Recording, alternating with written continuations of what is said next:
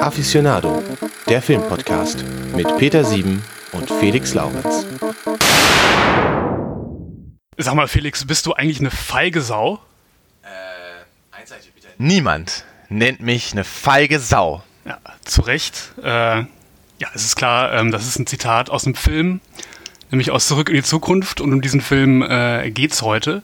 Und damit hallo und herzlich willkommen zur elften Folge von Aficionado. Und äh, es hat tatsächlich keine Zeitmaschine gebraucht ins Jahr 2300, sonst wie noch, dass wir eine neue Folge aufnehmen. Nee, nur eine. Woche, ne? Nur eine Woche eigentlich. Wahnsinn. Sensationell. Das kennt man gar nicht von uns. Und heute geht es um einen Film und du hast dir gewünscht, über diesen Film zu reden, zurück in die Zukunft.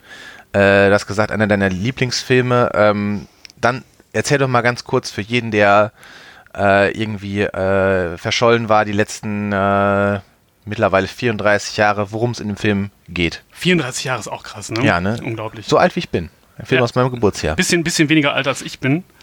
Auch nur ein bisschen. Ähm, zurück in die Zukunft. Ja, ich mach's, ich mach's kurz, weil ich glaube, die, die allermeisten Menschen werden, werden diesen Film äh, kennen und wenn nicht, dann, ja, dann dürfen die eigentlich auch diese, diese Folge gar nicht hören, ne? Das ist, Nee. ist ein, ist ein Sakrileg. Also wir geben jetzt keinen Spoiler-Alarm mehr nach 34 Jahren. Nee, auf keinen Fall.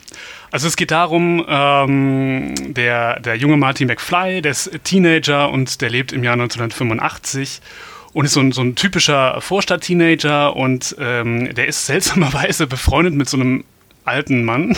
Also das ist, so, Ja. das ist ein Kumpel, das ist so der Doc, Doc Das ist der Brown, klassische verrückte Professor. der klassische äh, verrückte Professor, wie man ihn sich vorstellt, mit, mit wirren weißen Haaren, äh, gespielt von, von Christopher Lloyd.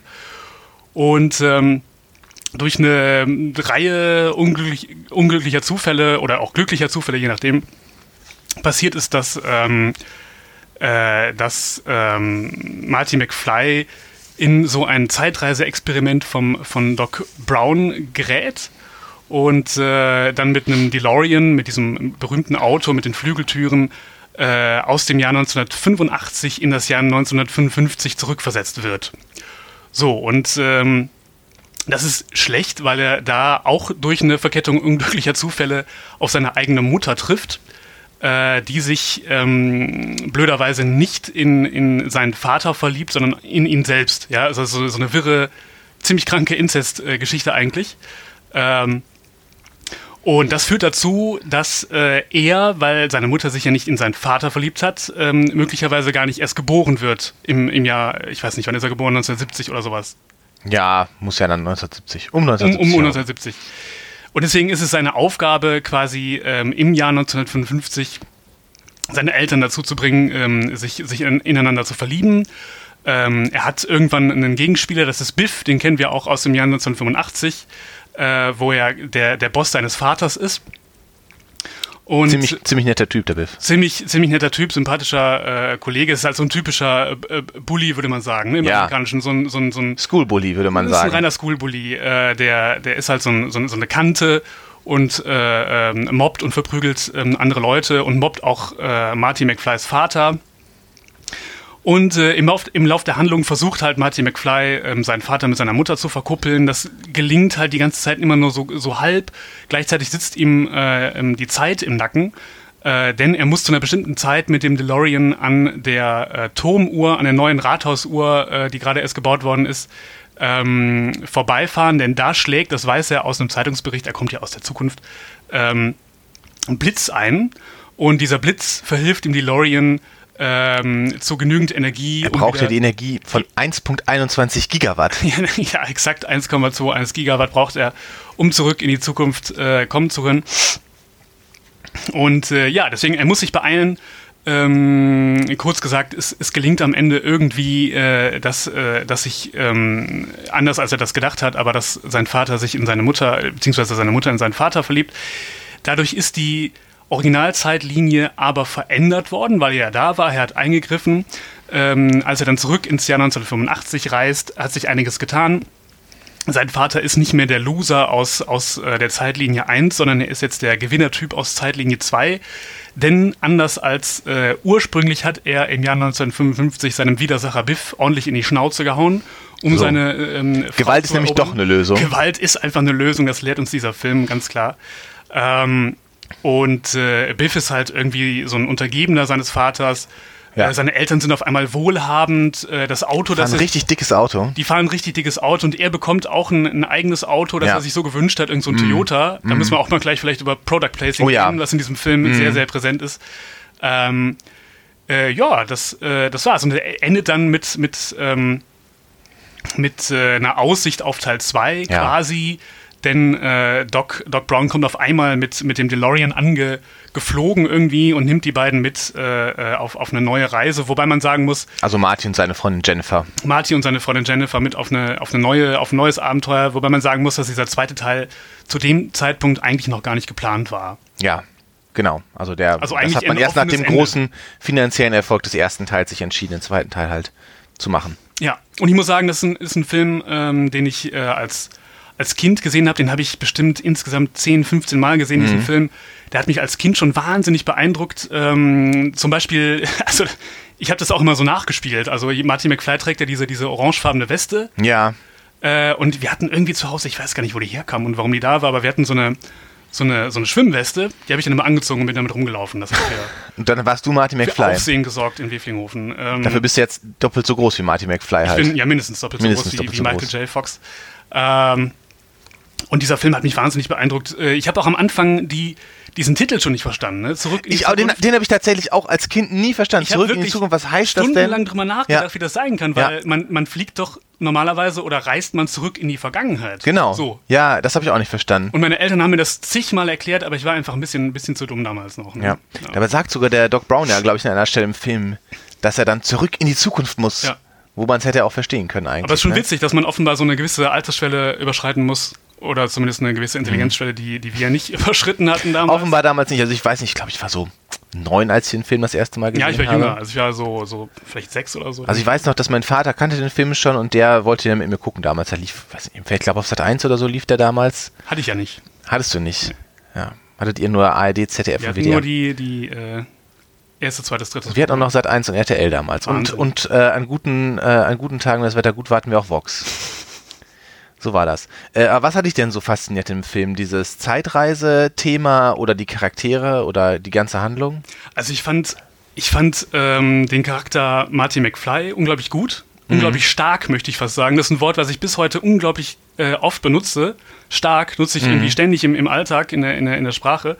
Und ich glaube, ähm, dass das auf diesen Film zurückzuführen ist, weil Marty McFly benutzt das ja auch ständig. Das ist so dieses Jugendwort. Stimmt, stark. Der ja. sagt immer stark, ne? Und dann, und dann sagt irgendwie, da gibt's, machen die auch so einen Witz draus, wo dann äh, der, die 1955-Version von Doc Brown, der lustigerweise genauso aussieht wie die 1985-Version äh, von Doc Brown, der Mhm. Ja, ist also quasi gar nicht ja. gealtert oder war immer schon alt, je nachdem. Äh, sagt, ja, warum äh, sagt denn dieser ähm, Marty immer das Wort stark? Warum ist ja die, bei euch alles stark, so, ne? haben die in der Zukunft irgendwie andere, ähm, andere Gravitationsverhältnisse oder so? Der Witz zündet im Deutschen nicht so richtig. Dazu muss man wissen, dass die im, im Original äh, sagt Martin McFly heavy. Ja, okay, das stimmt, dann passt es besser. Aber stark ist halt die, die Übersetzung, die auch ganz passend ist. Ich weiß gar nicht, also stark war ja auch ist so ein 80er-Jahre-Wort, ne? wo man, äh, wo man stark gesagt hat. Finde ich schon. Also ich bin ja eigentlich ein 90er-Kind eher, aber äh, ich denke auch in den 80ern hat man stark gesagt. hat man einfach stark gesagt, Ja, doch, doch, das denke ich auch. weil es stark ist. Ja, und das, also ich fand diese Figur einfach schon, schon super. Ich fand den Typen einfach total gut. Wie der da irgendwie, Mhm. schon die Eingangsszene, da st- stöpselt er da seine E-Gitarre rein, das fand ich, fand ich stark. Und äh, dann diese Skateboard-Szene, äh, der ist einfach ein guter Typ. So, das hat mir schon mal gefallen. Es ist auf jeden Und- Fall ein sympathischer Hauptcharakter, das stimmt. Absolut. Und einfach so diese ganze, ähm, weiß ich nicht, ich glaube, ich mochte damals schon so, so, ähm, war ich so der nostalgische Typ, so mit, mit Mhm. sechs. Natürlich. Und irgendwie hat mir das gefallen, so diese Szenerie mit den 50er Jahren. Ich, ich mochte zum Beispiel ähm, als Kind Elvis-Musik total gerne und Beatles. Und Elvis? So. Ja, ja, Elvis Ach, fand ich verrückt. super gut. Ich hatte ein Poster von Elvis im, im Nein, im okay. hängen. Und hatte so einen Schallplattenapparat und konnte ich immer äh, Elvis, Elvis-Platten hören. Schallplatte Elvis, ja. Ja, ja. Nee, und das fand ich halt irgendwie super, diese 50er-Jahre-Atmosphäre und ähm, äh, dass das alles auf einmal wieder so erlebbar wird von, für, einen, für den Jungen von, von heute irgendwie. Das fand ich alles sehr, sehr stark. Ähm, hat mir super gut gefallen. Also ich fand den, fand die Atmosphäre in diesen 50ern auch eigentlich, also so stelle ich mir das auch vor zumindest. Ich habe ja selber nicht erlebt, aber das fand ich auch sehr schön dargestellt. Man merkt ja dann die ganzen feinen Unterschiede immer, die in den 30 Jahren passiert sind. Sowas die, was die Moralvorstellungen angeht, natürlich auch was die Technologie angeht und so. Äh, das finde ich, haben sie ganz schön dargestellt. Also wie er ja diesen Walkman da bei George McFly einsetzt, ist ja eine ganz schöne Szene. Ach, woher wollte er den motivieren will, glaube ich, zu dem Abschlussball zu gehen, setzt er ihm ja von seinem, äh, ich glaube, es ist tatsächlich ein Sony Walkman, die Kopfhörer auf und spielt dann, ich weiß gar nicht, was es ist, irgendwie Van Halen oder Van so. Halen, ich glaube, es ist Van Halen. Ich glaube, es ist Van Halen. Hier, der, der große Van Halen spricht zu dir oder so ähnlich in der Ich Richtung. bin ne? äh, Darth Vader vom Planeten Vulkan Ja, und so, richtig, weil der ja. George ist ja so ein großer Science-Fiction-Fan. Und dann hat er sich diesen äh, Anzug ja angezogen, mit dem er da irgendwie, diesen Laboranzug, diesen Strahlenschutzanzug, mit dem er da in die Zukunft gereist ist. Also das ist auch ganz schön, wie sie diese popkulturellen Anspielungen machen, weil damals gab es ja weder Star Trek noch Star Wars und äh, das ist, ist ja ganz nett, wie er das da inszeniert halt und diese Science-Fiction-Leidenschaft da im Prinzip äh, äh, einsetzt halt. Absolut. Diese Science-Fiction-Leidenschaft, ähm, wo du es gerade sagst, und Anspielungen, da gibt es so ein paar mh, versteckte Details in dem Film, die, die ähm, auftauchen. Zum Beispiel dieser Gitarrenverstärker, den ich angesprochen Mhm. habe. Der hat die, ähm, der hat so eine Art Seriennummer oder so, der nennt sich CRM114. Mhm. Und äh, das ist eine Bezeichnung, die wir aus ähm, ganz vielen äh, Kubrick-Filmen kennen. Unter anderem aus äh, Odyssee im Weltraum. Da heißt irgendwie so eine Rettungskapsel, die heißt so. Und die, die Ach, okay. Zahl 114 spielt auch immer wieder eine Rolle, unter anderem in, in Clockwork Orange. Da heißt Ach, das okay. Serum, das die ähm, dem Protagonisten geben, äh, heißt so. Äh, und in, in fast allen äh, Kubrick-Filmen spielt Hm. Ach, das eine okay. Rolle.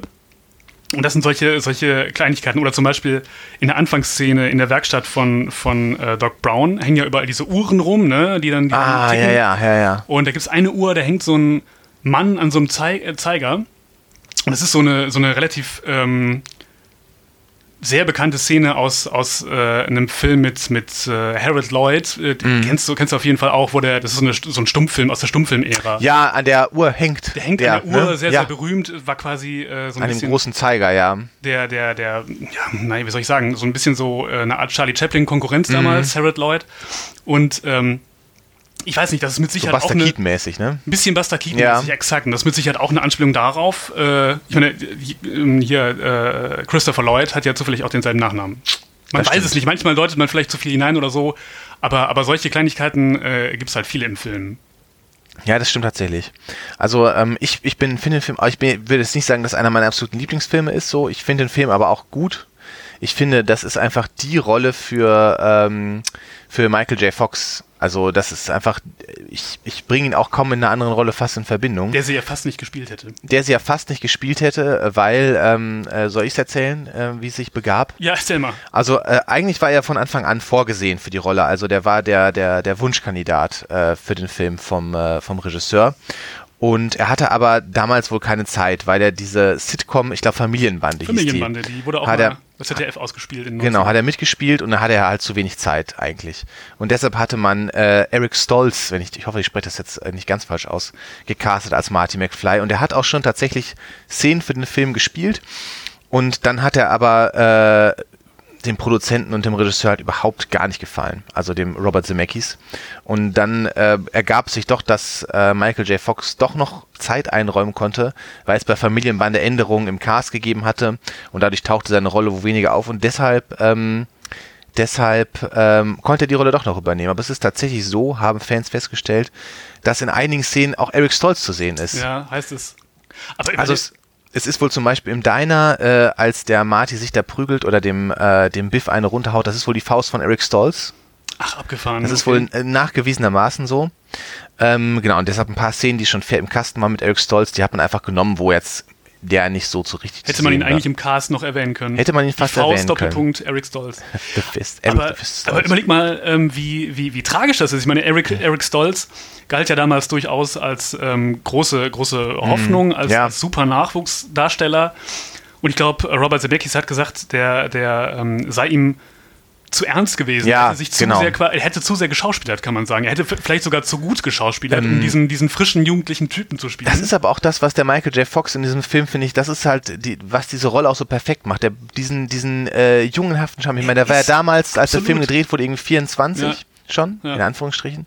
Aber der hat halt sowas äh, jugendlich äh, Frisches irgendwie und diese Unverbrauchtheit und gleichzeitig diese diese Sache so äh, locker und leicht rüberzubringen, diese Zeitreise, wo er im, im Prinzip steht er da ja vor existenziellen Problemen, wenn es jetzt mal runterbricht.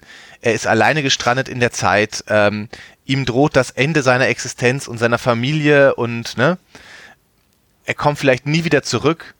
Äh, alle seine Freunde sind nicht da und da und er, Aber Spaß hat er trotzdem. genau, er Spaß hat trotzdem. Es soll ja auch ein leichter Film sein, aber Michael J. Fox bringt das halt auch super rüber einfach. Absolut. Also er ist, er ist so die, der, der Inbegriff des, also für mich war das lange Jahre der Inbegriff des, des Jugendlichen so irgendwie, ne? Michael J. Fox als, als Marty McFly. Für mich war es ja immer äh, Matthew Broderick als äh, Ferris Bueller, aber Ja, kann man drüber streiten. Ich finde, Ferris äh, Bueller ist so ein bisschen, ähm, der ist so ein, so ein Söhnchen, ne? Und das ist Marty McFly weniger. das stimmt. Also, Also, der er liegt dann in seinem Bettchen und kommt Mutti rein und sagt, hast du auch deine Hausaufgaben gemacht? Und Marty McFly, der sagt, ich gehe jetzt mit meinem Skateboard raus und spiele E-Gitarre. aber er ist halt, ähm, also äh, Ferris Bueller ist halt noch ein bisschen verspielter. Verspielt. Also ähm, vielleicht sprechen wir irgendwann, werden wir auch mal über diesen Film sprechen, der, glaube ich, für mich die Rolle einnimmt, die für dich zurück in die Zukunft hat. Okay. Ähm, aber ähm, ganz interessant ist ja auch, dass ähm, was das im Prinzip für ein Workload bedeutet hat für, ähm, für Michael J. Fox, äh, nebenbei noch Familienbande zu drehen. Ich weiß nicht, hast du mal gelesen, wie viel er da gearbeitet hat? Das war völlig absurd. Ähm, also während der Dreharbeiten hat er wirklich 20 Stunden pro Tag gearbeitet. Wie? 20 Stunden. Er hat immer von 10 bis 18 Uhr wurde Familienbande gedreht, werktags. Okay. Und danach wurde er immer zum Set von Zurück in die Zukunft gefahren. Weswegen ganz viele Szenen mit dem, für den Film halt abends und nachts gedreht wurden. Ach, krass. Weil er nur da konnte. Also er hatte vertraglich festgeschrieben, montags bis freitags 10 bis 18 Uhr dreht er Familienbande. Und deshalb wurden ganz viele Szenen halt entweder am Wochenende oder abends und nachts gedreht für den Film. Aber hätte der nicht völlig fertig aussehen müssen dann immer? Es halt, es halt Michael J. Fox, sieht immer frisch und jung aus. Wahnsinn. Und das war halt natürlich eine echt krasse äh, Belastung für den, für den Jungen damals in der, während der äh, Drehzeit einfach. Andererseits hat ihn das auch wirklich hart hochgeschossen in der ähm, Ja. Berühmtheitsskala. Ne? Also ohne Zurück in die Zukunft wäre wäre es vielleicht anders gelaufen. Dann wäre ein, ein Serienstar vielleicht geblieben oder Ja. auch, auch nach Familienbande gar nicht mehr.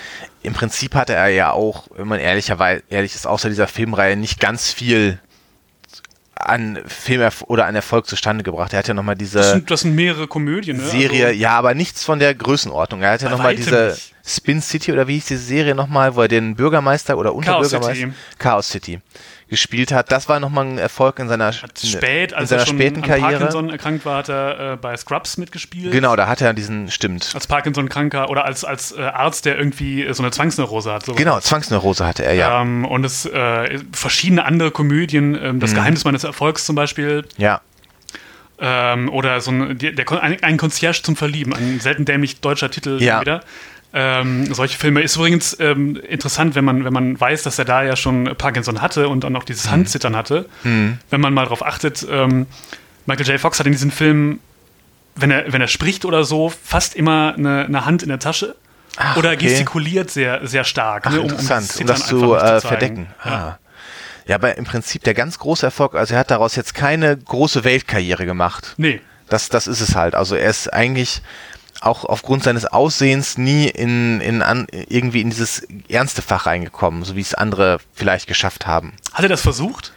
Das ist die andere Frage. Das kann ich jetzt nicht sagen, ob er es versucht hat. Aber er ist ja dann doch immer an sein jugendliches Aussehen ein Stück weit gekettet gewesen. So fürs Casting würde ich mal sagen.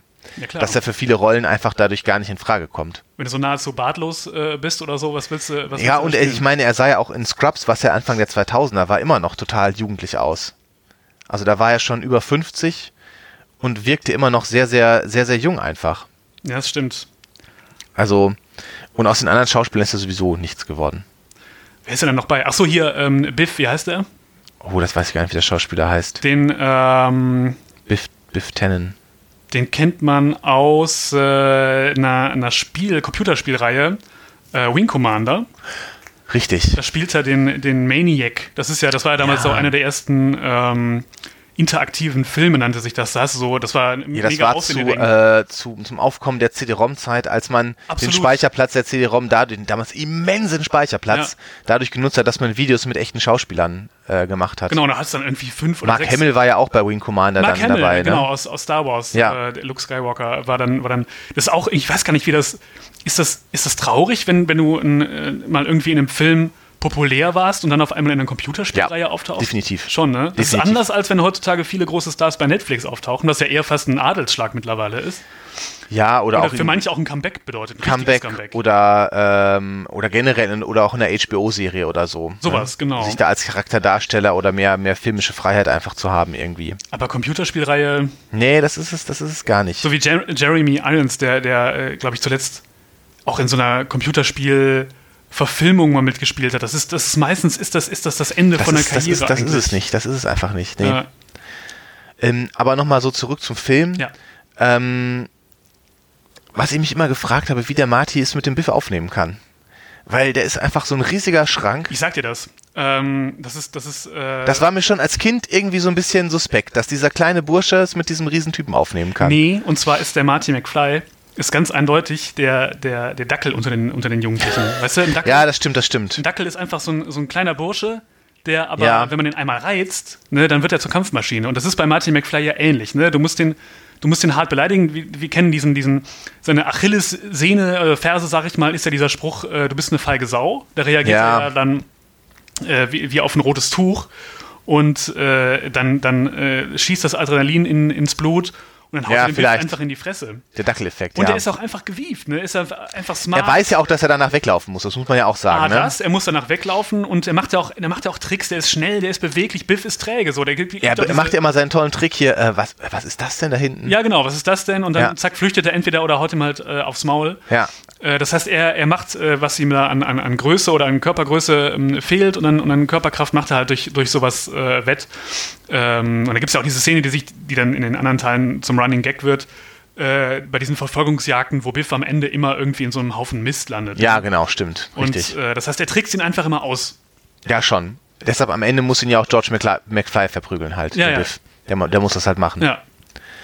Ähm, wie, wie hat dir denn gefallen, diese, diese, ähm, diese, diese Liebesgeschichte zwischen Lorraine und, und Marty? Also die Lorraine äh, verliebt sich dann ja, äh, unsterblich wäre übertrieben, aber Hals über Kopf in den, in den Marty, den sie so toll findet, weil er dem Biff die Stirn bietet und auch generell so ein cooler Typ ist mit seinen coolen Klamotten äh, ne, und so weiter und seinen Sprüchen und so. Also wenn man sich das mal ähm, als Kind, als ich den Film zum ersten Mal gesehen habe oder so, dann da habe ich das nicht so richtig verstanden, was da eigentlich genau passiert. Ja. Ne? Auch dass das jetzt wirklich quasi dessen Mutter ist, die sich in ihren eigenen Sohn verliebt. Aber wenn man das jetzt mal tiefenpsychologisch betrachtet, ist es ja der, der reine, ähm, der reine äh, äh, hier äh, Oedipus-Komplex. Oedipus-Komplex, ja, schon so ein bisschen, auch wenn es nicht die Mutter ist, wird. aber es, ja, es ist die Mutter, stimmt ja. Ich dachte jetzt irgendwie wegen der Zeit eine Großmutter. Ja, klar. Ja, Ja, gut, das ein stimmt bisschen, bisschen, bisschen umgekehrt insofern, als er seinen Vater nicht umbringen will oder so, sondern, Mhm. sondern ihm quasi zu, zum Erfolg verhelfen will. Aber es ist ja, also Freud hätte ja äh, seine, seine Freude Hätte seine, so einem hätte seine Freude dran, ja. ja, schönes. Es, es soll ja auch tatsächlich so gewesen sein, dass Disney den Film äh, wegen dieser äh, Sache im Drehbuch abgelehnt hat, weil sie das zu obszön fanden damals. ernsthaft? Ja, dass die äh, das abgelehnt haben, das Drehbuch, weil sie gesagt haben, solche Sachen, das passt nicht zum Familienkonsent Disney. Ach krass. Und dass man auch lange, also die haben auch lange überlegt, wie sie diese Sache auflösen können. Und äh, es war lange dann irgendwie, dass man überlegt hat, dass ähm, Marty das auflöst und einfach sie dann wirklich brüsk wegstößt. Aber man hat sich dann halt doch dazu entschieden, dass sie das beendet, weil sie es dann doch, das ist ja eigentlich auch eine ganz schöne Szene, wie das beendet wird, weil sie küsst ihn dann ja einfach so, ohne, ohne dass er sich wehren Ja, kann, ja. in Anführungsstrichen, und stellt dann fest, dass das dann doch irgendwie einfach nicht passt. Ne? Eigentlich sehr, eigentlich sehr smart gelöst, ne? Mega smart gelöst, Ja. finde ich auch. Aber mich wundert das, dass Disney da so, so, ähm, äh, so, so hart fast gewesen wäre. Weil ich meine, es passiert ja eigentlich nichts. Es ist jetzt Eben. nicht so, dass die jetzt irgendwie Sex gehabt hätten. Es ist halt nur so ein bisschen seltsam einfach so, ja. Aber es passt, genau, sie, sie steht ja einfach nur auf ihn und am Ende steht sie halt auf George. Weil sie irgendwie nur auf Typen steht, die Biff verprügeln. Offenbar. Offenbar steht sie darauf, wenn Biff verprügelt wird. Das Wird, sollte auch, wird da so ein, so ein äh, und Macho-Bild äh, vermittelt in diesem Film? ein bisschen schon, wenn man ehrlich ist. Ja. Also ein bisschen ist es ja schon so, dass, äh, dass nur Männer richtig coole Männer sind, die den Biff verprügeln halt. Die so. den Biff verprügeln, also die, die, die zum Alpha Aber das ist schon so eine Art, ich wollte auch gerade sagen, so eine Art Alpha-Tier einfach. So, Alpha-Männchen den sucht die werden, Lorraine ja Lorraine letztlich, zu ne? kriegen, ja. Und was macht das aus Lorraine? Was ist eigentlich mit der? Es, ist, es, äh, es stellt sich auch nicht in gutes Licht, oder? eigentlich kommt sie ja, finde ich, für die 50er wie eine relativ emanzipierte Frau rüber. Sie ist ja schon, sie lässt sich nicht vom Biff verarschen. Sie will sich da nicht instrumentalisieren lassen von dem und hat ja auch ihre eigene Meinung.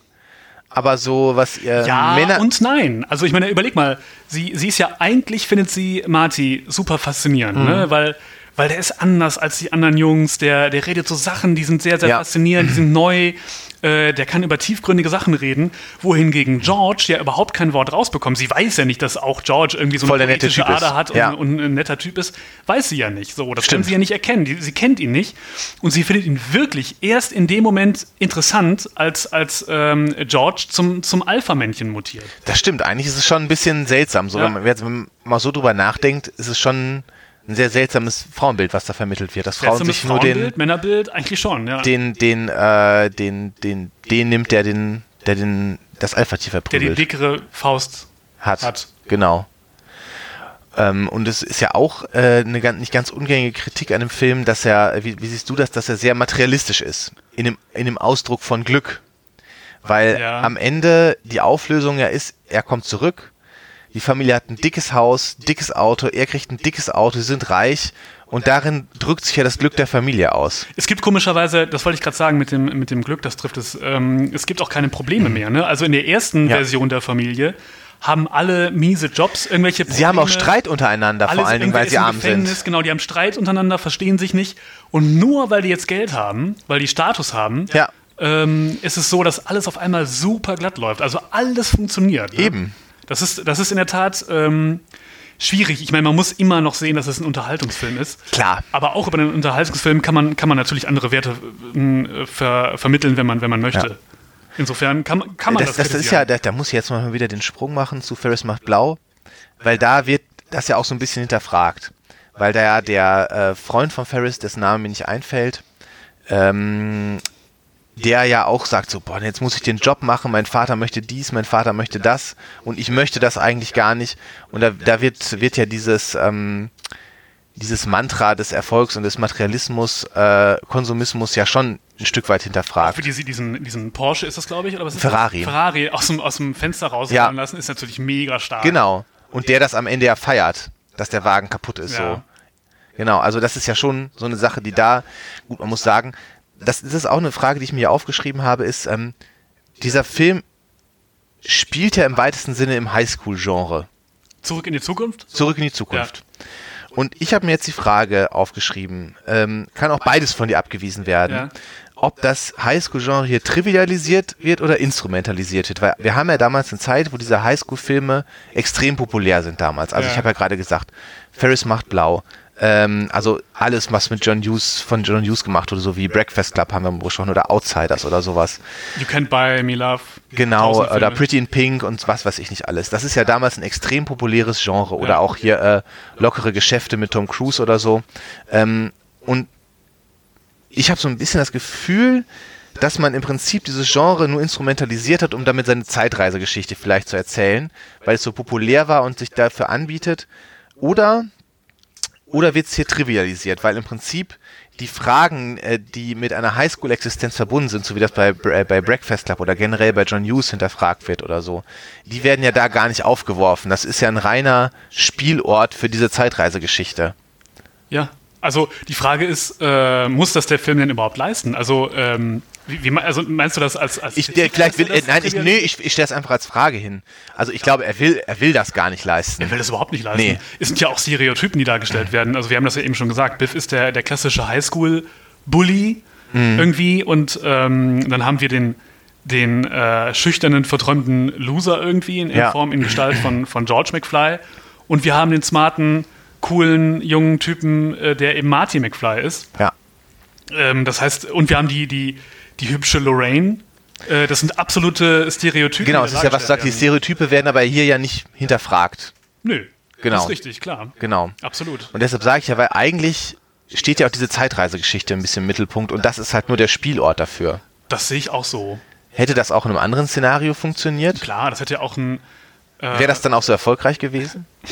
Gute Frage. Also man muss sich natürlich, ein, hätte man eine andere Geschichte machen müssen. Also äh, wir hätten jetzt zum Beispiel auch einen, einen, einen Arbeitnehmer ne- nehmen können, anstelle eines Highschool-Schülers zum Beispiel. Wenn man, Was wenn man wäre, wenn die sich irgendwie bei der Arbeit hätten kennengelernt? Genau, wenn man sich jetzt Lorraine und. George oder so. so ein Typ, der mitten im Leben steht, Ja. der, der macht das jetzt vielleicht oder so, Ja. ähm, dann hätte der Film, Man hätte ja auch so eine 20-something-Geschichte rausmachen können. ja, oder auch eine, meinetwegen Äh, jemand, der wo- 35 ist. ist ja, Zum ist Beispiel. egal. Aber ich, ich, ich stelle mir das so jetzt gerade in meinem Kopf vor, so als äh, 20-something-Geschichte, so im, im Friends-Szenario so ein bisschen, Mhm. vom Alter her, wo, wo vielleicht der, äh, der, äh, der George könnte, hätte auch ganz anders sein können, so ein, so ein Gigolo-Typ irgendwie. George.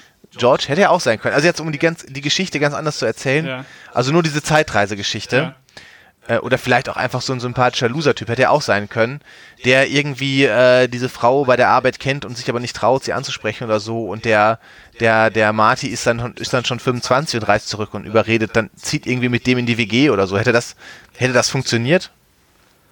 Tja, schwierige Frage. Ich Oder wäre das einfach dann irgendwie gar ich nicht mehr lustig dir, gewesen und ich doof? sag dir, was, was, was ein Problem ist oder was vielleicht einfach ähm, das vielleicht äh, befeuert hat, das, das mit so einem Highschool, in so einer Highschool-Szenerie spielen zu lassen. Du hast einfach ganz viele Elemente, die du auf die Weise viel besser äh, laufen lassen kannst. Zum Beispiel diese Abschlussball-Szene. Ne? Also das ist ja, Abschlussball ist ja auch sowas Typisches für mich, 50er Jahre USA-mäßiges. So. Diese, diese ganze Sache mit dem, mit dem Abschlussball und wie sie dann da tanzen und äh, Pärchen bilden sich und so. Ich glaube, dafür ist es einfach super gut geeignet, wenn, wenn die Protagonisten unter 20 sind und auf die Highschool gehen. Ich weiß gar nicht, ob das jetzt ähm, ob das jetzt nur dieses Kalkül war, hm, Highschool-Filme sind gerade total beliebt, lass, lass uns das mal machen, hat mit Sicherheit auch eine Rolle gespielt. Aber ich glaube tatsächlich, dass es auch für die Handlung ähm, ganz gut ist, das so zu machen, weil dann hast du auch verschiedene Figuren, die du einführen kannst. Zum Beispiel diesen, diesen mentorhaften Doc Brown zum Beispiel, ne, der irgendwie so eine, so eine Großonkelfigur ist oder so eine Onkelfigur. Das wird schwieriger. Schon, das wenn du jemanden funktioniert hast, schlechter, der- wenn schon jemand Mitte 20 20 ist oder so, wo man eigentlich einen solchen Mentor irgendwie nicht mehr braucht. So, ne? und, du hast, und du hast eine Figur, die, die sehr naiv sein kann. Also wir haben ja eben schon gesagt, dass äh, Marty McFly in seiner Rolle, obwohl er ja ähm, von existen existenziellen Problemen bedroht wird, also seine Familie wird vielleicht nie geboren, er selber wird nie geboren, trotzdem immer noch sehr naiv an die Sache rangeht. Er hat irgendwie Spaß, er ist jugendlich frisch. Und das kannst du mit Stimmt, das passt der- besser zu einem Teenager, Absolut, der halt noch eine ein gewisse. Leichtigkeit hat und nicht Ja. irgendwie. Dann wäre es ein anderer, völlig anderer Film geworden. Deswegen glaube Ja, ich nicht, stimmt. dass es nur dieses Kalkül war, äh, Teenager-Filme sind. Es passt als Szenario auch einfach sehr gut. Glaube ich, glaube ich auch. auch. Auch in diese 50er-Jahre-Zeit, weil überleg mal, wenn du, wenn du 50er Jahre hast, dann musst du auch sowas wie ähm, Jugendkultur mit reinbringen. Du brauchst diese, diese, du brauchst eine Föhnwelle, du brauchst äh, Mhm. Ja. diese, diese Musik der 50er Jahre, mh, die ja auch im, im Film dann eine große Rolle spielt, ne? Mhm. In dieser, dieser Abschlussball-Szene, wo dann, wo dann Marty McFly sich die, die Gitarre schnappt. Ja, und dann- legendär. äh, übrigens dazu ein, ein, ein Fun-Fact, den, den man vielleicht nur, nur erkennen kann, wenn man so ein bisschen äh, selber auch äh, wie, so ein, wie so ein Irrer sich für Gitarren interessiert. Ich, ich spiele ja so ein bisschen auch Gitarre. Und äh, es ist so, dass diese Gitarre, das ist echt was für Nerds jetzt, ne? aber ich erzähle es trotzdem, ähm, dass diese Gitarre, die er da hat, das ist eine, eine Gibson ES335, würde ich sagen. Und, äh, oder eine, eine 345 kann auch sein, ich bin mir nicht ganz sicher. Jedenfalls ist das eine Modellreihe, die ähm, so äh, Ende der, der 50er kommt die auf den Markt. Und 1955 Ah, gibt es diese Gitarre einfach noch. Ach. Ja. Ist ein, vielleicht ein Filmfehler, vielleicht auch ein, ein, ein, kleiner, ein kleines Easter Egg oder so Für- über für- Zeitreisen. für Gitarrenfans ich weiß oder nicht, so. keine Ahnung. Aber ähm, das ist mir äh, irgendwann mal irgendwann mal aufgefallen. Ja, das stimmt. Ähm, ein, zwei Sachen noch zur Produktionsgeschichte, die ich noch loswerden muss, die ich ganz witzig fand. Äh, Steven Spielberg war der Produzent des Films. Ja. Und Merkt man äh, aber auch, finde ich. Also es ist, voll, es ist, ein reiner Spielberg-Film. Auch die Musik auch Voll. und also das Thema, das ist alles so Spielberg-mäßig, also, ne? du, du liest fast weniger Zemeckis raus als, als Ja, Spielberg. es so. fühlt sich total Spielbergig an Ja. einfach, ja. Ähm, auch das Schauspiel auch irgendwie gefühlt, ne? So. Ja, schon. Ähm, aber der soll wohl äh, der Legende nach verhindert haben, dass der Film den äh, beschissenen Titel Spaceman from Pluto bekommt. Space.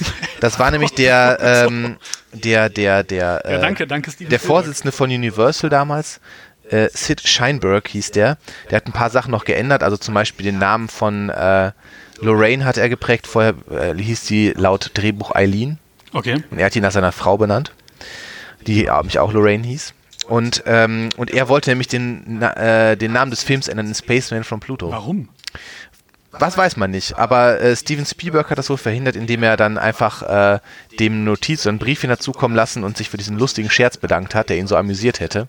Und dann äh, war es wohl so, so heißt es, dass es dem, äh, dem Universal Boss zu peinlich war, zuzugeben, dass es kein Scherz war. Was für ein saudämlicher Titel. Und was für einen noch viel saudämlicheren Titel sie im Deutschen draus gemacht hätten. Überleg mal. Also hier äh, Back to the Future lässt Ja. sich ja wunderbar übersetzen, ohne dass man noch was Dummes anfügen Eben, musste. aber einfach zurück in die Zukunft. Spaceman from Pluto, oder die hätten sowas richtig Dämliches in der deutschen Übersetzung gemacht. Ich weiß es Richtig genau. dumm einfach nur. Ja.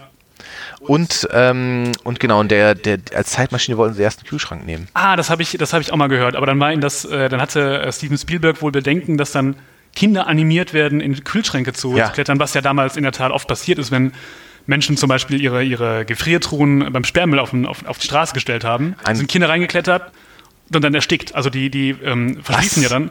Das ist, das ist äh, in, in, vor Jahrzehnten ähm, gar nicht so selten passiert. Ernsthaft? Ernsthaft. Also weil, weil die, die verriegeln dann, ne? Und du kriegst sie nicht mehr auf. Ach ja, die hatten diesen automatischen Verriegelungsmodus. Genau, ja, so, und, richtig. Ähm, wenn, wenn du das dann so machst, dann ist es halt gefährlich. Und äh, ja, Steven Spielberg hatte offenbar deswegen Bedenken, dass. Äh, ich dachte so eher an so Alf-Geschichten, dass die Kinder ihre Katze in die Mikrowelle gesteckt haben. Ist das vorgekommen? So soll vorgekommen sein, heißt no. es, dass das danach irgendwie rausgeschrieben Haben wurde. sie die wenigstens gegessen dann auch irgendwie? Mit Sicherheit. Als Wenn sie nicht völlig zerplatzt ist oder so, dann. Ähm, genau, aber ich, ähm, ich finde diesen Aspekt mit der Zeitmaschine auch ganz interessant. Also generell dieses Thema Zeitreisen im Film äh, würde ich gerne nochmal ansprechen, weil das ja immer ganz interessant ist. Ich finde, in vielen Zeitreiseklassikern ist es ja so, dass die Macht des Zeitreisen ja so ein bisschen, und hier ja auch, künstlich verringert wird. Weil im Prinzip hätte ja der Zeitreisende hat ja eine, ist ja quasi omnipotent. Der kann ja alles verändern und reisen und machen, wie er will. Ja, aber kann er ja nicht, weil das, das Auto ist ja kaputt. Ganz genau. Und das ist ja das, was ich meine, dass es ja irgendwie ein der typisches Element ist, dass in Zeitreisefilmen, dass diese Fähigkeit äh, in der Zeit zu reisen eingeschränkt wird. Ja, durch- schon, schon, schon durch im, Elemente. großen äh, Klassiker und Original die Zeitmaschine. Wobei da finde ich ehrlich gesagt fast am wenigsten. Wie, der ist die Maschine doch auch kaputt. Ja, ja, gut. Ja, okay, genau stimmt. dasselbe. ja, Er okay, stimmt. Nachdem er von den Morlocks zurückkommt, stimmt, da ist die Maschine auch kaputt. Die Maschine ist kaputt, er kann nicht mehr zurück. So, Ja. ist erstmal gefangen. Oder in Terminator, das ist ja auch ein Handlungselement, dass man ja nur irgendwie lebende Materie durch diese Zeitmaschine Mhm. zurückschicken kann, weil sonst könnte ja einfach äh, Skynet irgendwie eine äh, ganze Roboterarmee zurückschicken, die alles plattwalzt. Und sie kann ja auch keine Waffen mit zurücknehmen. Klar, irgend so, ein, irgend so ein Dreh musst du dir halt überlegen, ne? wenn, du, wenn du so einen Film machen musst, weil es gibt ja dann immer so, ähm, so logische Logikschwierigkeiten. Auch bei Zurück, Zurück in Genau. Zukunft wimmelt ja von, von solchen äh, Logikschwierigkeiten. Zum Beispiel. Ja, also in der ganzen Filmreihe ist das ja so. Also spätestens in Teil 2, wenn Marty McFly sich selber begegnet, dann sieht er sich, wie funktioniert das, wie soll das Ja, gehen? Also ja. äh, das erklären die dann irgendwie, aber im Grunde genommen ist es ja, ist es ja ein, ein, ein Logikfehler, beziehungsweise so ist es ja auch schon im ersten Teil. Das ist doch, wie, wie ist das denn überhaupt möglich, dass er, obwohl er eigentlich noch gar nicht geboren ist, in dieser, in dieser Zeit auftaucht? Also er hätte ja sofort verschwinden müssen, weil Eigentlich schon, ne? war, ja, war ja komplett schon zerstört dadurch. Und es ist ja auch im Prinzip äh, ein Paradoxon, dass er sich, äh, nachdem er ins Jahr 1985 zurückreist, an alles erinnern kann, wie es vorher war. Absolut, ja. Passt ja eigentlich Das auch nicht. auch nicht. Kann Ja, nicht also sein. Ja. geht ja gar nicht. Aber das Und da- verzeiht man dem Film natürlich. Man verzeiht es ihm natürlich, das ist ja klar. Also, äh, aber ich finde das generell ganz interessant, ähm, diese künstlichen Hürden, die da, äh, die da erzeugt äh, äh, werden. Und also zum Beispiel auch bei Bill und Ted. Mhm. Da finde ich aber, wird es erzeugt dadurch, dass die Protagonisten einfach völlig beschränkt sind. Die Beschränkung ist die Beschränktheit der Weil sie gar Protagonisten. nicht raffen, was sie eigentlich machen könnten. Eben, vielleicht, sie sind ne? einfach zu dumm dafür. Ja, die sind, die sind zu blöd tatsächlich. Kommt übrigens bald ja ein neuer Teil ins Kino. ne? Ja, ich habe es auch gesehen. Ich bin sehr gespannt. Also, äh, Glaubst du an den Film? Meinst du, das wird was? ich glaube an Keanu Reeves, also weil ich ähm, äh, finde ihn schon sehr gut. ja, ist der andere Bursche, den kennt man gar nicht mehr, ne? Alex äh, Winter, glaube ich, heißt der. Okay. Genau, und da der Keanu Reeves ja jetzt diese äh, John Wick-Filme gemacht haben, wo gerade der erste fand ich sehr, sehr gut war, da habe ich so ein bisschen Hoffnung, dass er auch irgendwie ein selbstironischer Typ oder so, dem traue ich auch zu, dass der das nochmal Mhm. hinbekommt oder so. Also ich werde ihn mir angucken, aber ich habe jetzt schon Angst, dass ich, dass ich enttäuscht werde, wie so oft bei solchen Remakes und, Ja, und äh, ganz interessant übrigens, dass der Film auch von Zurück in die Zukunft beeinflusst wurde. echt? Und zwar wollten die tatsächlich, also da ist die, die Zeitmaschine ist ja eine Telefonzelle, glaube Mhm. ich, und die wollten erst einen äh, Chevrolet Van nehmen. Ach, und war das zu nah dran? an- War zu nah dran, weil der Zurück in die Zukunft so erfolgreich war, hat man sich dann dagegen entschieden, das ah, zu tun. interessant. Ja. Ja, aber das Setting wäre, das habe ich auch auch irgendwo gehört, ähm, wäre bei Zurück in die Zukunft auch eigentlich anders gewesen. Es war anders Okay. geplant. Und zwar sollte es wohl, es gab Planungen in die Richtung, ähm, dass die um diese nötige Energie aufzutreiben für Die 1.21 Gigawatt. 1.21 Gigawatt. Das ist ja, ist ja schon wichtig, ne? Dem, Ja.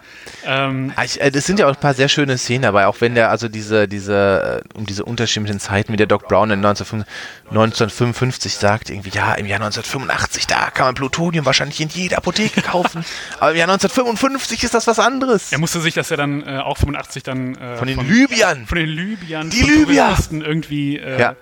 holen und ist dann ja auch äh, in der Anfangsszene erschossen worden. Später erfahren wir, er, er hatte, kann man das spoilern? Muss man spoilern. kann man, muss man muss es spoilern. wer jetzt, also wer jetzt, wer jetzt immer noch nicht, Den äh, Film gesehen hat, der ist selber schuld. der ist es selber schuld. Also wir wissen ja dann, dass, äh, dass er eine, eine schusssichere Weste angezogen hatte, weil Marty McFly ihm in dem Wissen, dass er 1985 erschossen wird, einen Brief im, 19, im Jahr 1955 gegeben hat, wo drin steht, dass er sich eine schusssichere Weste anziehen Ja. soll oder so ähnlich. Genau. Oder dass eben diese Sache passieren Genau. wird.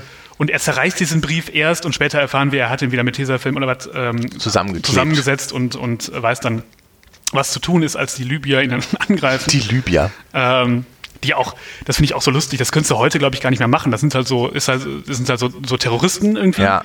Und äh, die, die kommen dann super martialisch mit Maschinengewehr an, aber es sind so richtige Und so Trottel. einen Raketenwerfer haben die, glaube ich, auch, oder? Hatten nur dieses Maschinengewehr. Das kann durchaus sein, dass sie sogar noch, noch krasser Ja. unterwegs sind, aber es sind, es sind ja auch irgendwie Vollidioten, die dann irgendwie, äh, das sind so, so, so tumbe Idioten halt irgendwie. Ja. Und ich glaube, du kannst, das wäre schwierig heute, wenn, wenn, man, wenn man das mal äh, ähm, in Analogie setzt, in, in dem Film heute irgendwie so Al-Qaida-Terroristen. Äh, Ich glaube, man würde auch nicht mal meine Nationalität benennen. ich glaube auch, das wäre heute. Man würde nicht heute- sagen, das sind die Libyer. Dafür würde man auch, glaube ich, auf die Schnauze kriegen für, Eben. für, so, eine, für so einen Rassismus auch irgendwie, so einen un unnötigen Rassismus in dem Augenblick. Würde Ähm, interessieren, was Gaddafi damals dazu gesagt hat. würde mich auch interessieren, wir können ihn nicht mehr fragen.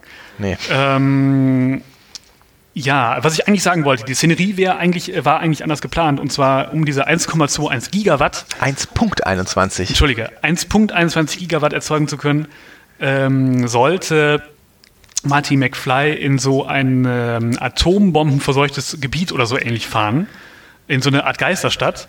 Äh, das, war schon, das war schon alles so geplant, also war ganz anders, also nicht mit diesem Blitz und so, das haben sie sich später erst ausgedacht. Äh, das haben sie dann aber gelassen, weil das viel zu teuer gewesen wäre. Also irgendwann war das Budget für den Film einfach weg. Ah, okay. Äh, und das finde ich interessant, weil das ja ganz oft bei Filmen ist, dass äh, Handlungen völlig anders verlaufen, nur weil gerade nicht genug Geld da Ja. ist. Äh, und am Ende werden die Filme super legendär und alle denken, boah, wahnsinnig, wie die sich diese Handlung ausgedacht Oder haben. auch- Und dann war es einfach nur Zufall oder einfach nur dem, dem Umstand geschuldet, dass sie nicht genug Geld hatten für die eigentliche Handlung.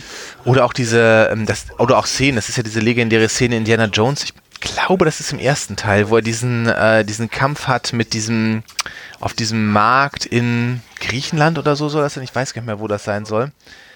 Ähm, wo dieser Schwertkämpfer da kommt, äh, vor äh, Harrison Ford so rumfuchtelt und so weiter, ja, ja, ja, ja, und denkst, uiuiui. Und er zieht einfach nur seinen Revolver und knallt ihn ab. das war auch hart eigentlich. Und äh, eigentlich ähm, war es da nämlich auch so, dass laut dem Drehbuch es eine lange Kampfszene geben sollte mit Choreografie und so weiter und so fort.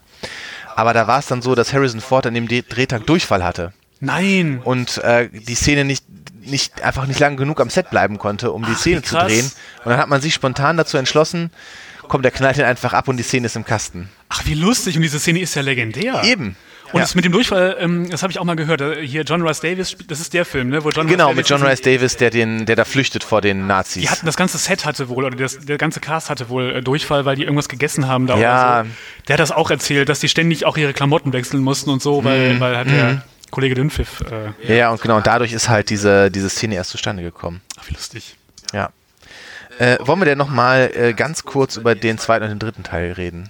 Ja, also, Also du, ganz- hast, du hast ganz ja kurz schon, angerissen. Äh, haben, also es ist ja nicht so, als wenn wir jetzt zum ersten Mal über, über diese Filmreihe sprechen. Nein. Äh, privat ähm, haben wir da schon öfter darüber gesprochen. Äh, und du, du hast ja gesagt, du findest äh, Teil 2 und 3 eher scheiße. Also ich finde, die Qualität fällt eindeutig ab. Also der erste ist super, ja der erste Teil ist super, der zweite ist noch ganz gut äh, und der dritte macht mir kein, macht mir nur noch in seltenen Szenen wirklich Spaß. Also ich finde, der zweite ist äh, in der popkulturellen äh, Retrospektive deutlich überbewertet. Inwiefern? Ähm, also wenn ich mich an diesen Hype erinnere, vor vier Jahren, als ja dieser, dieser Tag war, ich glaube es 21. September 19, 2015, wo er in der Zukunft ankommt, äh, da wäre dieser Mega-Hype darum äh, überall. Da haben ja auch Firmen was- einiges an äh, Profit rausgeschlagen. Genau, Nike, Nike, hat den Schuh gemacht und es- Hoverboard. Hoverboard. Weißt du das noch? Da hat doch Christopher Lloyd sogar. Ähm, Dieses äh, Video mit, ähm, äh, wie heißt es nochmal, Tony Hawk gemacht, ja, ja, glaube ja, ich, ne? dass, dass sie jetzt das Hoverboard erfunden haben, wirklich, und der Tränen Ja. in den Augen hat und so viel Ja. berührt ist. Ja. Und am Ende kam halt raus, es war, es war Quatsch. war ein Fake halt. War ein ne? reiner Fake. War Aber war schon Spaß. ganz witzig. Ja, oder dieser, ähm, dieser, äh, ähm, der Weiße Hai 23 Trailer, den sie damals gedreht haben, Ah, weil ja, der ja, Film ja. ja in Teil 2 in den Kinos läuft. Ähm, aber ich finde, also ich finde, diese popkulturellen Anspielungen sind halt schon legendär und die sind auch teilweise ja ganz witzig, diese Ideen, die sie da haben mit dieser Hydro-Pizza oder den Hoverboards oder so. Oder natürlich der legendäre Sportalmanach. Der Sportalmanach, ja. Ähm, das ist schon eigentlich, ähm, das ist schon ganz geil. Je mehr du aber gerade darüber redest, desto besser finde ich gerade Teil 2, wenn ich so darüber nachdenke. ich sage, er hat, er hat grundsätzlich viele sehr coole Elemente und ich glaube, deshalb ist der Film auch äh, in der öffentlichen Wahrnehmung so beliebt, weil er sehr viele sehr charmante Elemente hat, ne? Die auch leicht zitierfähig sind, also wie der Sportalmanach und so weiter und so fort. Aber als Film, als Ganzes gesehen, fällt er, finde ich, dann doch deutlich ab. Ich finde, ich, ich, ich sag das mal so. Ich, ich setze das auch mal jetzt wieder in eine Analogie. Ähm, irgendwie ist, ist äh, vielleicht die Analogie ist scheiße, aber ich sag sie trotzdem. ähm, Zurück in die Zukunft 1 ist irgendwie so Faust 1. Das ist alles noch so gut lesbar irgendwie. Das, ist, das ist frisch und so. Da fühlt man sich gut unterhalten. Teil 2 ist dann auch so ein bisschen wie Faust 2, wo das alles dann so zum Kunstwerk ausgereift wird. Das ist so eine? Angeberei dann, Das also wird Faust 2 ausgereift. zumindest, ja. Es wird einfach so, so ausgereift und, und äh, vieles wird dann so, so künstlich ähm, übertrieben, wie du gerade sagtest, mit diesen ganzen äh, popkulturellen Anspielungen und so. Das ist sehr witzig, aber es ist auch sehr, sehr artifiziell. Und das hast du im ersten Teil halt nicht. Der erste Teil ist halt super, super charmant und, und ähm, äh, eigentlich nur nett. Und also nicht Ja. nur nett im, im Bewerten, äh, sondern, sondern der ist einfach ein- wirklich nett. So. Ja.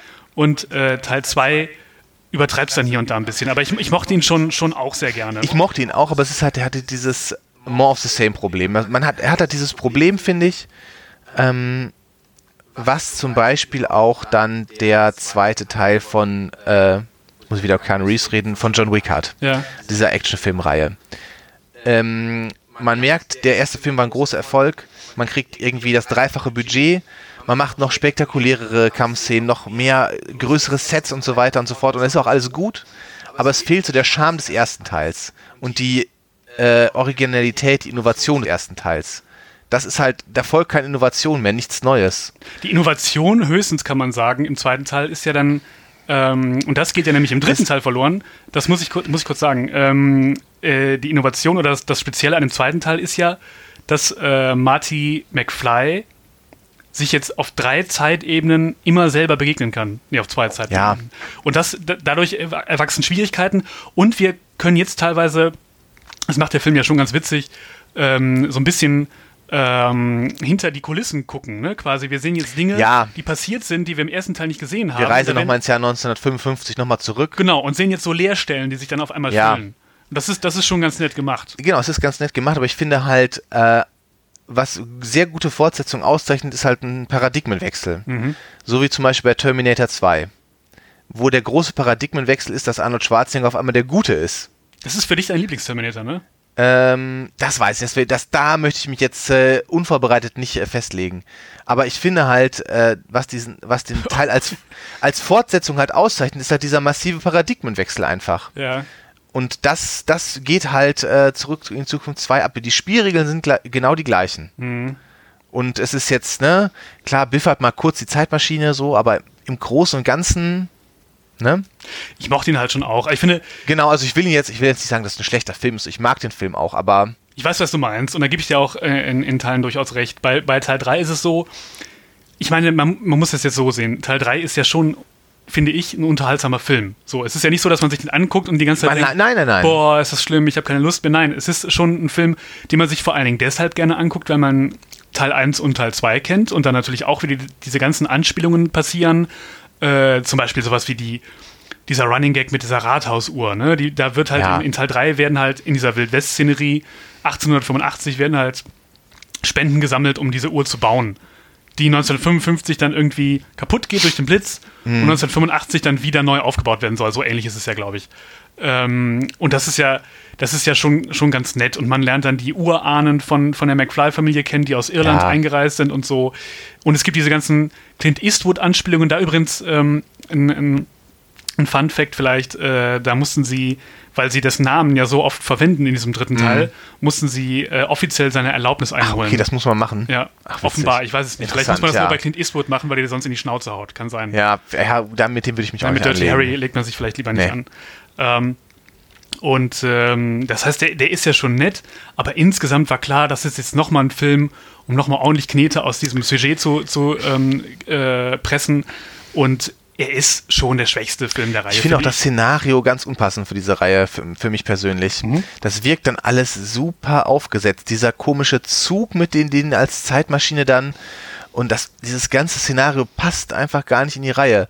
Also es ist das, was, was du ja vielleicht vorhin auch gesagt hast, dass dieser Charakter, Marty McFly, der passt nicht in den Wilden Westen. Eigentlich passt Das er nicht funktioniert hin, nicht. ne? Nee, das stimmt schon. Also, ähm, das, dafür ist halt dann doch einfach nicht hart genug als Bursche irgendwie. Vielleicht hätten die dann nochmal Eric Stolz fragen können, ob er da. Vielleicht hätte das Eric Stolz machen müssen, aber ich finde, das, das passt einfach nicht. Also ich habe auch mal rausgesucht, was die, äh, die Einspielergebnisse angeht. Ist es, die geben mir tatsächlich recht. also der erste Teil war tatsächlich in den USA auch der erfolgreichste Film des Jahres 85. Mhm. Hat mit einem Budget von 19 Millionen, 381 Millionen insgesamt Boah, eingespielt. überleg dir das mal. Also ich glaube weltweit allerdings. Auch 19 Millionen, das ist ja heutzutage nichts 19 mehr, Millionen ne? ist, das, das ist gar nicht mal. Und der zweite Teil, der dritte hat ein Budget von jeweils 40, also doppelt so viel. Und der zweite hat noch 332 Millionen, äh, also Dollar eingespielt und der, der dritte nur noch 244. Okay, das ist eindeutig. Ne? Also, ähm, Ob es den vierten Teil nochmal irgendwann geben wird? ich glaube, dafür ist die Erkrankung von dem Marty auch. Ja, muss ja nicht mit, mit, mit Michael J. Fox sein, aber ah, nee, oh nee, kein Reboot oder du sowas. weißt doch, wie, wie das heutzutage in den Studios ja, ich weiß. läuft. Ich weiß. Das macht mir große Angst, dass es das geben wird. Überhaupt eine Frage, warum sie das noch nicht angegangen sind. Ne? Das ist, das, die Frage ist absolut berechtigt. Also äh, gerade 2015, wir haben es, oder du hast es eben angesprochen, war ja dieser große Hype.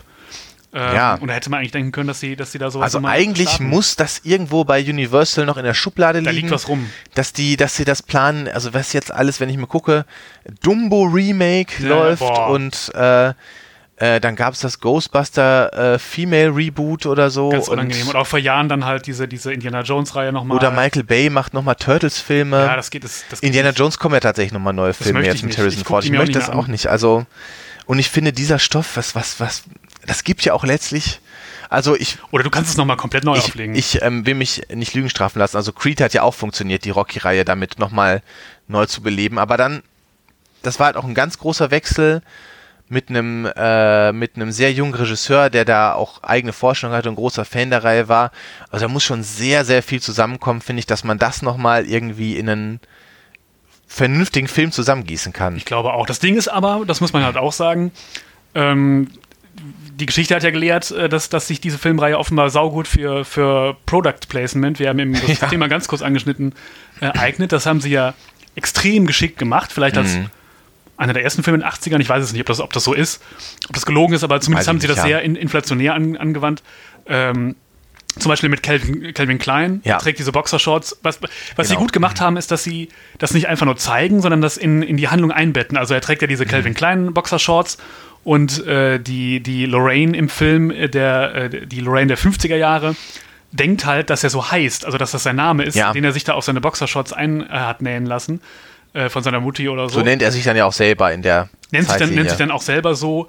Äh, dann haben wir, ich glaube, ähm, Pepsi. Pepsi kommt immer wieder vor. Da gibt es diesen Witz, Pepsi. wo er sagt, äh, er hätte gerne Pepsi ohne. Und dann sagt der äh, Barmann, wie Pepsi ohne zu bezahlen. So, Ja. ähm, so das ist so ein. Was ist ja auch eigentlich für ein komischer Typ, dass er Pepsi Light trinkt? Was soll das? ich weiß es auch nicht. Das spricht auch gegen den äh, Dackel. Der Dackel trinkt nicht Pepsi Light. der er ist kein Dackel. Der Dackel spricht, äh, trinkt nicht Pepsi Light. Vielleicht musste man ihn dazu irgendwie zwingen oder so. ja, das kann natürlich sein. Trinkt der, trinkt der Dackel überhaupt Pepsi? Trinkt er nicht Cola? Und machen wir gerade Product Placement in unserem Podcast? Ist ihm das egal? Würde der Dackel vielleicht auch irgendwie River Cola trinken? River Cola? Gibt es noch River Cola? Sky Cola kenne ich von, von Plus. Gab's, da gab es das damals. Ja, River Cola gab es beim Aldi. Ah, okay. Und ja. beim Spar gab es mal American Cola. American Cola. Jetzt haben wir auch genug äh, äh, Cola-Sorten genannt. Nee, haben wir nicht. Topstar Cola gibt's noch. Freeway Cola gab es auch mal. äh, ja, genau. Also Nike-Tonschuhe spielen, glaube ich, eine Rolle. Oh ja, Levi's. im zweiten Teil. Und Levis. Und äh, es gab auch dieses ganz seltsame, äh, ich weiß nicht, ob du das mal gelesen hast, dieses kalifornische Rosinen-Product Placement. Was? Äh, es gibt ein Product Placement, äh, das wurde gebucht vom Verband der kalifornischen Rosinenhersteller oder so. Okay. Und es wurden eingebucht und der Robert Zemeckis hat gesagt, oh, boah, eigentlich nicht, aber komm, ich bringe das irgendwie unter. Und da war ihm aber nicht bewusst, dass, ähm, dass, äh, dass es um Verband geht und nicht um eine Marke von Rosinen. Okay. Und dann ist wohl irgendwie, ich, so habe ich das im Kopf, auf der Highschool-Abschlussfeier im ersten Teil stehen da wohl Rosinen Nein. oder so. Und äh, das sind dann kalifornische Rosinen. Und aber irgendwie werden die dann irgendwie weggeworfen oder sowas durch irgendwas. Ich weiß gar nicht mehr ganz wirr. Ich habe es nicht mehr richtig im Kopf. Auf jeden Fall waren die war dieser Verband sehr sauber das Product Placement. Und das Studio hat am Ende die ich glaube es waren 50.000 Dollar zurückgezahlt weil es so mies war. Und der Robert Zemeckis hat danach die Lehre daraus gezogen dass man vielleicht doch nicht jedes Product Placement annehmen sollte. Das ist ja abgefahren. Also mit, über was man sich dann äh, als, als Filmemacher offenbar auch Gedanken Ja. selbst in einem großen Studio machen Ja. muss, weil man, weil man mit, mit, diesem, äh, mit diesen Anzeigen zu tun hat irgendwie. Also Anzeigen nicht das ja und die mussten Placement. halt, dann war auch zum Beispiel ein Product Placement Shell wollte ein Product Placement machen Okay. Das haben sie dann aber, ich hoffe, ich verwechsel die Marken jetzt nicht, äh, aber abgelehnt, weil das Logo sich nicht verändert hat. Und dann haben sie gesagt, oder Zemeckis gesagt, ja, das, da sieht man den Unterschied ja gar nicht. Ach so. Zwischen 85 und 55. Ah, verstehe. Und deshalb war es dann äh, Product Placement von Texaco. Ah, interessant. Ja, Wo, genau. wo tauchen die auf, Texaco? Im ersten Teil ist irgendwo eine Tankstelle zu sehen. Ah, ja, ja, witzig. Aber das machen sie ja mit, diesen, äh, mit dieser Zeitlinie, die ähm, Martin McFly verändert hat. Das machen sie ja auch mit ganz vielen kleinen, kleinen Anspielungen, die man vielleicht gar nicht so auf den ersten Blick Mhm.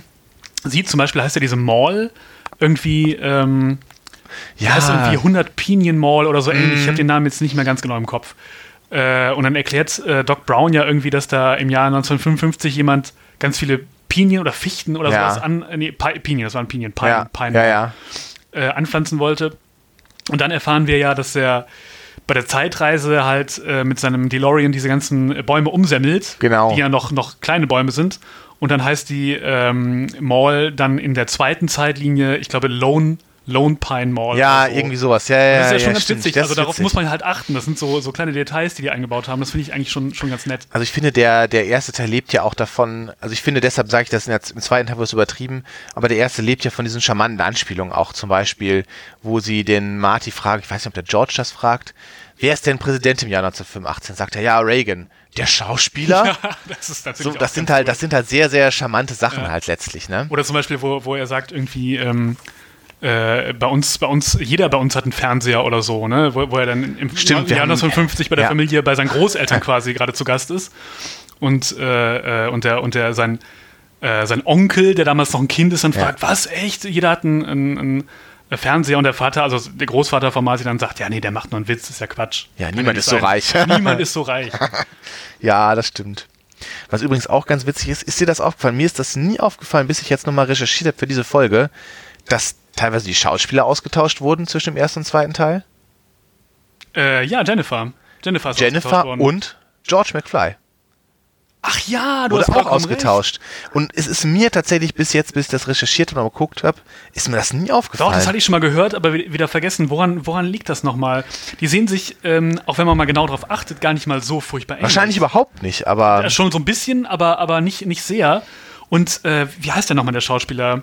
von äh, George McFly. Ja, Crispin Glover war es im ersten Teil Ja. und im zweiten Teil Jeffrey Wiseman. was hat denn und woran, woran lag das? Das weiß ich jetzt ehrlich gesagt nicht. Das habe ich nur, als ich die Castliste durchgesehen habe, festgestellt. Warum die äh, ausgetauscht wurden, kann ich dir ehrlich gesagt auch nicht sagen. Ja, müsste man nochmal noch mal raus. Äh, Ja. ähm, Aber schon irre, weil mir persönlich wäre das überhaupt gar nicht. Äh, nee, also wenn man es wenn man's nicht weiß, achtet man ja auch nicht drauf. Ne? Sobald die sich Nee. so ein bisschen ähnlich sehen, dann nimmt man das so, so, so mit. genau. Ja, aber wie gesagt, ich finde, das ist ein sehr, sehr charmanter Film und hat auch zu Recht seinen, äh, seinen Platz eingenommen in den beliebtesten Filmen aller Zeiten, muss man sagen. Ja, auf jeden Fall. Vielleicht ähm, nicht beste Filme, Nö, genau. Aber so kann man das beliebteste. Filme also aller das, Zeiten. Äh, er gehört zu, zu meinen Lieblingsfilmen. Ich würde ihn, ich würd, ich würd ihn glatt in die Top 10 äh, in meiner Lieblingsfilme einreihen, wobei das schwierig ist natürlich. Ähm, ja. äh, doch, würde ich, glaube ich, fast machen. Allein schon, weil er, weil er mich einfach so fasziniert hat, schon als Kind und ich habe ihn so oft gesehen und so. Er ist mir einfach sehr, sehr sympathisch. Äh, deswegen doch, er ist wirklich einer meiner, meiner Lieblingsfilme. Also soweit will ich jetzt. Also ich mag den Film, ich finde es ist ein sehr, sehr, ich glaube, was, was meine Beziehung zum Film ist, ist mir ein sehr sympathischer Film. Ja. Aber jetzt, dass ich ihn zu meinen absoluten Lieblingsfilmen zählen würde, das kann ich jetzt nicht sagen. Klassiker. Also ich habe ja schon gesagt, wenn ich mir aus dieser Zeit äh, mit diesem Highschool-Setting einen Film aussuchen müsste, dann würde ich definitiv Ferris macht blau wählen. Da würde ich ja, wenn es um, um Highschool-Filme geht, äh, würde ich ja ähm, den Breakfast Club äh, wählen. Den haben wir schon mal besprochen Ja. übrigens äh, in diesem Podcast. Ähm, Ja, aber klar, Ferris macht Blau ist auch, kann man auch mal machen eigentlich, ne? Es ist einfach ein grandioser Film. Also, es ist der Matthew Broderick-Film schlechthin, noch vor Godzilla. ja, das kann man, kann man vielleicht gerade noch so sagen, ja. Ja, genau. Muss man abschließend noch was sagen zu Zurück in die Zukunft? Zu Zurück in die Zukunft. Ja, vielleicht, ähm, vielleicht was äh, noch dazu, dass ich mir. Eine Sache muss jetzt noch mal ganz kurz, wir jetzt gerade, ähm, das muss ich jetzt gerade noch mal ähm, aufwerfen. Ja. Wie seltsam ist das wohl oder wie seltsam muss das wohl für jemanden sein, jetzt nicht im Film, wie der Marty, der zurückkommt in seine Zeit und auf einmal bist du ja eigentlich super fremd da. Du kennst ja deinen Vater und deine Mutter eigentlich gar nicht. Das sind ja ganz andere Menschen und dein Ja. Bruder und deine Schwester. Ich meine, wie seltsam ist das? Wenn du deine eigenen Eltern kennenlernst, wie sie jung sind, meinst Nee, ich meine, wenn du auf einmal zurückkommst in deine Zeit oder in deine Heimat. Ach und die sind ja alle so. ganz anders, die sind ja alle gar Das nicht, ist wie ja du sie kennst. Du hast recht, das ist ja Das muss Wahnsinn. doch total seltsam sein. Du Das ist jetzt- mir jetzt gerade Du eingefallen. meinst jetzt, weil in der zweiten Zeitlinie die, die Eltern auf einmal Winner geworden ganz sind? andere Menschen sind einfach. Das die ist ja kennst du ja das ist gar nicht. Eigentlich ist das doch irgendwie schon traumatisch. Dieses ganz Vertraute und so. das kann einen ja in die Depressionen stürzen. Schon irgendwie. Und bisher war er immer so der, der, der Coole in der Familie und so weiter. ist ein- einfach nur und jetzt ist er halt irgendwie so dieser, dieser Bursche irgendwie. Das stimmt, der muss sich ja dann auch quasi jetzt in eine, in eine ganz andere Rolle reinfinden. Ja. Ne? Jetzt ist er halt Marty, der ist halt da, der hat einen, einen Toyota Genau. neuerdings als Auto, Ja. Punkt. So, aber Eben. er ist nicht mehr der, er kann ja auch gar nicht Der rebellische Typ Ich wollte oder gerade sagen, so er kann ja irgendwie. jetzt nicht mehr der Rebell sein. Nee, ihm fehlt ja komplett die, die Rolle eigentlich. Das muss doch eigentlich auch total seltsam sein. Und da haben wir, zack, Stoff für den nächsten Teil. Es geht einfach darum, wie Marty McFly sich in seine neue Rolle einfindet, es nicht schafft, vielleicht sogar zum Alkoholiker wird. ja, Überleg mal, ich finde, Das ich habe gerade eine. Gänsehaut, weil ich wirklich finde, dass das ein super Film ist, wo man diese ganze Zeitreisegeschichte einfach mal außen vor lässt und, und jetzt nur noch zeigt, wie sich der arme Marty McFly nicht mehr in seiner Welt zure- zurechtfindet. Nach diesen ganzen Erlebnissen, der kann sich doch gar nicht mehr zurechtfinden. Der hat ja seine Identität verloren. ja, das, das wäre eigentlich ein ziemlich starker Film. Boah, ist das ein guter Film. Wie man ihn dann irgendwie nach diesem ganzen Zeitreisequatsch, wo er so eine völlige Loslösung von dieser Realität hat, äh, irgendwie in der Welt nicht mehr zurechtfindet. Das ist richtig gut. Äh, Vielleicht sollte man das gar nicht so laut sagen, weil äh, jetzt Dann klauen die uns das Drehbuch. klauen uns das Drehbuch. Und ich weiß doch schon, der Film einfach heißt. nee, wie denn? McFly. McFly, boah, ist Einfach das gut. nur McFly. Wirklich, also man kann das jetzt nicht sehen, weil das in, in, äh, man kann das ja nur hören. Äh, Ich klau einfach auch Sylvester Stallone seine Titelideen, ich habe hab Gänsehaut. Vielleicht das, das macht wirklich Gänsehaut ein ein, Geräusch, das dann echt ein großer Film. kann man nicht hören. Vielleicht kann man das doch einfach machen mit dem Michael J. Fox und dann tut man einfach so, als sei er irgendwie 30 oder so. Das geht ja bei ihm irgendwie. Und dann Das kann man spielt er den 30 und dann wie er dann gelitten hat und wie er gescheitert ist Boah, es ist so an diesem ganzen gut. Kram. Und auf einmal ist er dann der, der Loser in der Familie. Weißt du, was das ist? Das ist so eine Netflix-Produktion, wo das einfach mal machen Ja, natürlich. So ein bisschen, bisschen äh, es, Netflix macht das. Independent-mäßig, so pseudo-independent. Netflix macht das. Ich schreibe ist- schreib heute gleich noch eine E-Mail an Netflix. Ich, Die ich können auch. das ja nicht ablehnen. Bis, bis, die das, Idee ist ist, einfach, ja, das ist einfach zu gut.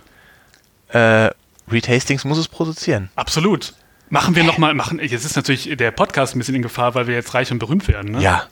Machen wir trotzdem weiter? Ja klar, ich meine, wir sind ja dann umso wichtiger als äh, erfolgreiche Und wir haben ja auch viel Drehbuchautoren. mehr Zeit. Wir können täglich einen Podcast machen. Na klar, wir schreiben halt einmal ein Drehbuch so ein bisschen und dann sind wir reich, dann machen wir noch den Podcast. Super gut. Ja, voll gut. Ja, vielleicht als Abschlusswort ähm, ähm, einfach, einfach das Wort stark. Stark. Stark. Stark. Bis Tschüss. zum nächsten Mal. Tschüss.